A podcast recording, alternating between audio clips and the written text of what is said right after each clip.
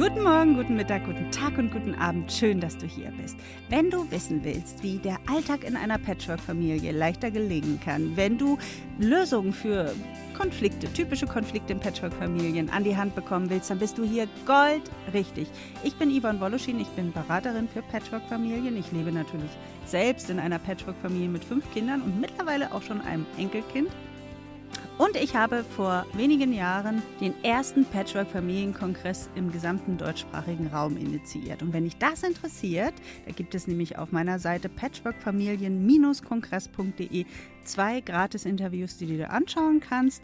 Dann besuche die Webseite, trage dich ein oder schau dich auf meiner Seite patchworkmama.de um. Da findest du auch viele Tipps und Hilfen für ein leichtes und entspanntes Patchwork-Familienleben. So, worum geht es denn heute? In dieser Folge geht es ja um die Art und Weise, wie man Gespräche mit Bonuskindern führt, wenn die zu einem kommen und sich über einen der beiden Elternteile beschweren wollen. Ja? Und wie vermeidest du es, dem Kind zu signalisieren, dass du das Verhalten von der Mama oder dem Papa total bescheuert findest?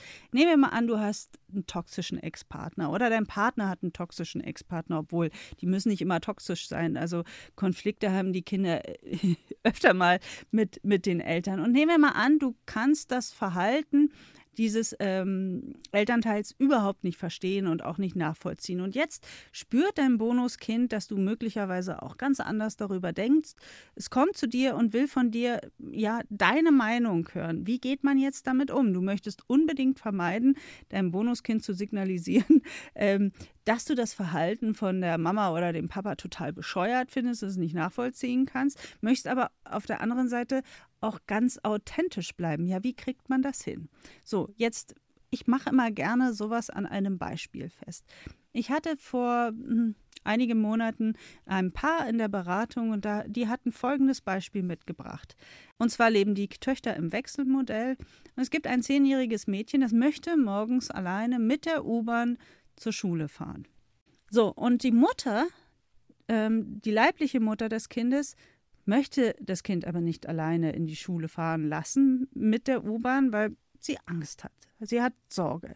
Jetzt kommt das Kind äh, zur Bonusmama und beschwert sich, dass äh, die Mama sie behandelt wie ein kleines Kind und wie unfair sie das findet und alle anderen Freundinnen dürfen das auch und ähm, sie möchte alleine fahren, weil sie das schon kann und so weiter. Und die Bonusmama findet, na sicher, sie ist alt genug, der Weg ist nicht weit, warum stellt die leibliche Mutter sich so an? So, jetzt könnte man natürlich in dieses Gespräch reingehen und sagen, ja, das ist überhaupt nicht zu verstehen, du bist groß und bist alt genug und warum stellt sich deine Mama so an und es ist ja, sie muss dich doch auch mal loslassen und na, ne, dann, dann befeuert man diesen Konflikt, wenn man so da reingeht und dem Kind signalisiert, deine Mama, die stellt sich total blöd an, ja, ähm, würde ich immer absolut vermeiden. So, wie geht man stattdessen da rein?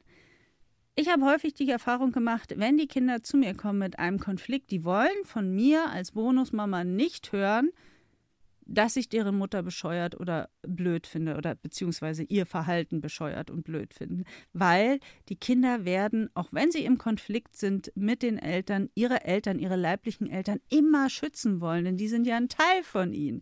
So, ähm, wie kriegen wir diesen Konflikt jetzt trotzdem gelöst? Ich möchte diesem Kind ja helfen, ja, ich möchte ihm ja mit etwas auf den Weg geben. Und was dem Kind nicht hilft, ist, äh, wenn ich diesen Konflikt äh, also wenn ich das Kind bestärke in seiner Meinung, ja, äh, dass die Mama hier unfair handelt und dass das nicht in Ordnung ist, weil das heizt diesen Konflikt noch an und macht ihn noch schärfer. Möglicherweise, wenn das nächste Mal das Kind wieder mit der Mama streitet, sagt, ja, aber die Bonusmama sieht das genauso wie ich, dann wird die leibliche Mutter nicht sagen, oh ja, stimmt, ihr habt jetzt, wo, wo, wo sie das auch noch sagt, äh, sehe ich das total ein und ihr habt total recht. Ja, na logisch, du willst selber fahren, du willst eigenständig und autonom sein. Natürlich, mein Kind, kannst du das machen.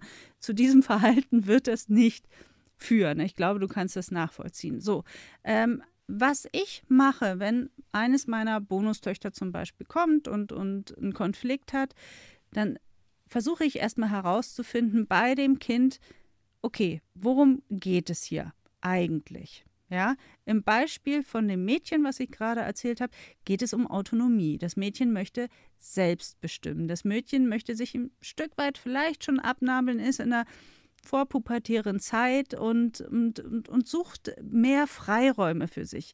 Es geht also um Freiräume und es geht auch ein Stück weit darum, wirklich ähm, das Gefühl zu haben, meine Mama vertraut mir. Ja.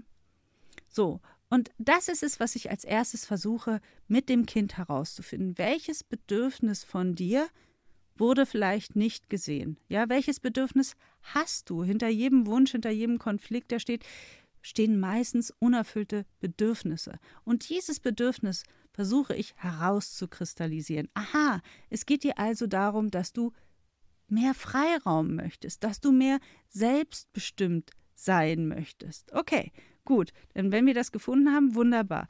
Welche Haltung hat deine Mama? Aha, deine Mama möchte, dass du begleitet wirst. Deine Mama möchte, dass entweder ich als Bonusmama, wenn du bei uns im Wechselmodell lebst, oder der Papa, dass wir dich jeden Morgen zur Schule begleiten. Was, was glaubst du, was könnte bei deiner Mutter der Grund dafür sein? Aha, deine Mama hat Angst. Deine Mama ist um deine Sicherheit besorgt. Okay, dann haben wir hier schon mal zwei ganz gegensätzliche Bedürfnisse, die sich gegenüberstehen. Wenn das Kind weiß, ah, die Mama macht sich Sorgen um mich, und zwar nicht Sorgen, weil sie mir nicht vertraut, sondern sie macht sich Sorgen, dass ähm, unterwegs irgendetwas passieren könnte. Ja, sie, sie findet, das Kind ist noch schutzbedürftig und kommt mit der einen oder anderen schwierigen Situation nicht zurecht.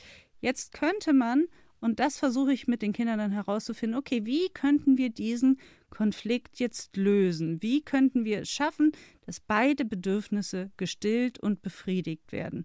Was könntest du der Mama vielleicht anbieten, dass ihr Gefühl nach Sicherheit, dass du wirklich sicher bist, ähm, so ein bisschen oder das Bedürfnis gestillt wird?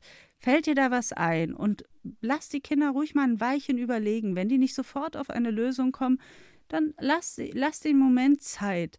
Und wenn gar nichts kommt, kann man wirklich auch Vorschläge machen. Aber meistens kommt dann sowas wie, ja, ich könnte ja Mama zum Beispiel immer sagen, ich bin jetzt da und da, weiß ich. Ähm, alle fünf U-Bahn-Stationen gebe ich ihr per WhatsApp eine Nachricht. Ja, dann weiß sie, aha, ich bin jetzt da angekommen. Oder wenn ich umsteigen muss, ich sitze jetzt in dieser, in jener U-Bahn und ich äh, schreibe ihr auch eine WhatsApp-Nachricht, wenn ich angekommen bin. Vielleicht hilft das schon. Vielleicht hilft es aber auch, wenn ich der Mama sage, okay, ich fahre jeden Morgen mit Laura zusammen. Wir sind zu zweit. Möglicherweise hilft ihr das schon. So hat ähm, dein Bonuskind das Gefühl, aha, es kann mitwirken, es kann mitgestalten, es bekommt diese Freiheit ein Stück weit für sich und, und sein Leben mitzubestimmen, ja, dann ist dieses Bedürfnis nach Freiheit gestillt. Und auf der anderen Seite, wenn ich einen Vorschlag der Mama mache, wie was ihr vielleicht hilft, dieses Bedürfnis nach Sicherheit zu stillen, ist, wenn ich nicht allein fahre, sondern meinetwegen eine Freundin mitkommt, ja, die den gleichen Weg hat. Und so kann man sich wirklich auf die Suche nach Ressourcen machen, nach Möglichkeiten, nach Lösungen. Natürlich kann man dem Kind auch sagen, du, wenn du das nächste Mal mit der Mama in so ein Konfliktgespräch kommst, dann frag doch die Mama, Mama, was würde dir denn helfen? Vielleicht hat die Mama ja auch einen Vorschlag. So, und wenn ich solche Gespräche führe, dann muss ich nicht sagen, was ich davon halte, wie ich darüber denke, ja, über das Verhalten der Mutter. Da muss ich nicht sagen, sie ist bescheuert oder dieses Verhalten ist total äh, unangemessen und so weiter. Das brauche ich alles gar nicht sagen. So, sondern ich, ich setze mir meinetwegen meinen Entdeckerhut auf den Kopf und mache mich wie so, ein, wie so ein neugieriger Wissenschaftler, ja, so auf dem Weg um, um nach Lösungen zu suchen, ja, wie mit, mit ganz viel Neugierde, vielleicht auch manchmal ein Stück weit mit ein bisschen Naivität, um zu sagen, okay, was, was könnte uns jetzt helfen, ja? Was könnte jetzt zu einer Lösung führen? Und mit dieser Haltung, wenn du mit dieser Haltung in dieses Gespräch gehst, dann brauchst du nicht sagen, ja, ich halte dieses Verhalten von deiner Mutter total bescheuert. Das musst du alles gar nicht sagen. Das ist da total fehl am Platz, sondern sich wirklich auf die Suche machen nach Ressourcen und nach Möglichkeiten und nicht auf die Suche sich begeben, wer ist jetzt schuld an diesem und jenem Konflikt und wer handelt richtig und wer handelt falsch. Dieses Schwarz-Weiß-Denken einfach beiseite schieben, sondern, und das jetzt fasse ich nochmal für dich zusammen, Du kommst in so ein Gespräch, du hörst dir das erstmal an, ja, findest vielleicht auch ein bisschen heraus, wie war der Gesprächsverlauf und dann begibst du dich auf die Suche nach den unerfüllten Bedürfnissen. Zuerst bei dem Bonuskind und dann zusammen mit deinem Bonuskind, vielleicht könnt ihr auch das unerfüllte Bedürfnis ähm, des Konfliktpartners herausfinden und dann sich auf die Suche nach Lösungen und nach Ressourcen begeben. Welche Möglichkeiten haben wir, um beide Bedürfnisse zu stillen? Ja, was können wir anbieten? Oder vielleicht nochmal hinterfragen, wenn man in ein neues Konfliktgespräch ähm, mit der Mutter oder dem Vater geht und zu sagen, was brauchst du, damit du das Gefühl hast, ich bin sicher, ich komme sicher zur Schule? Ja?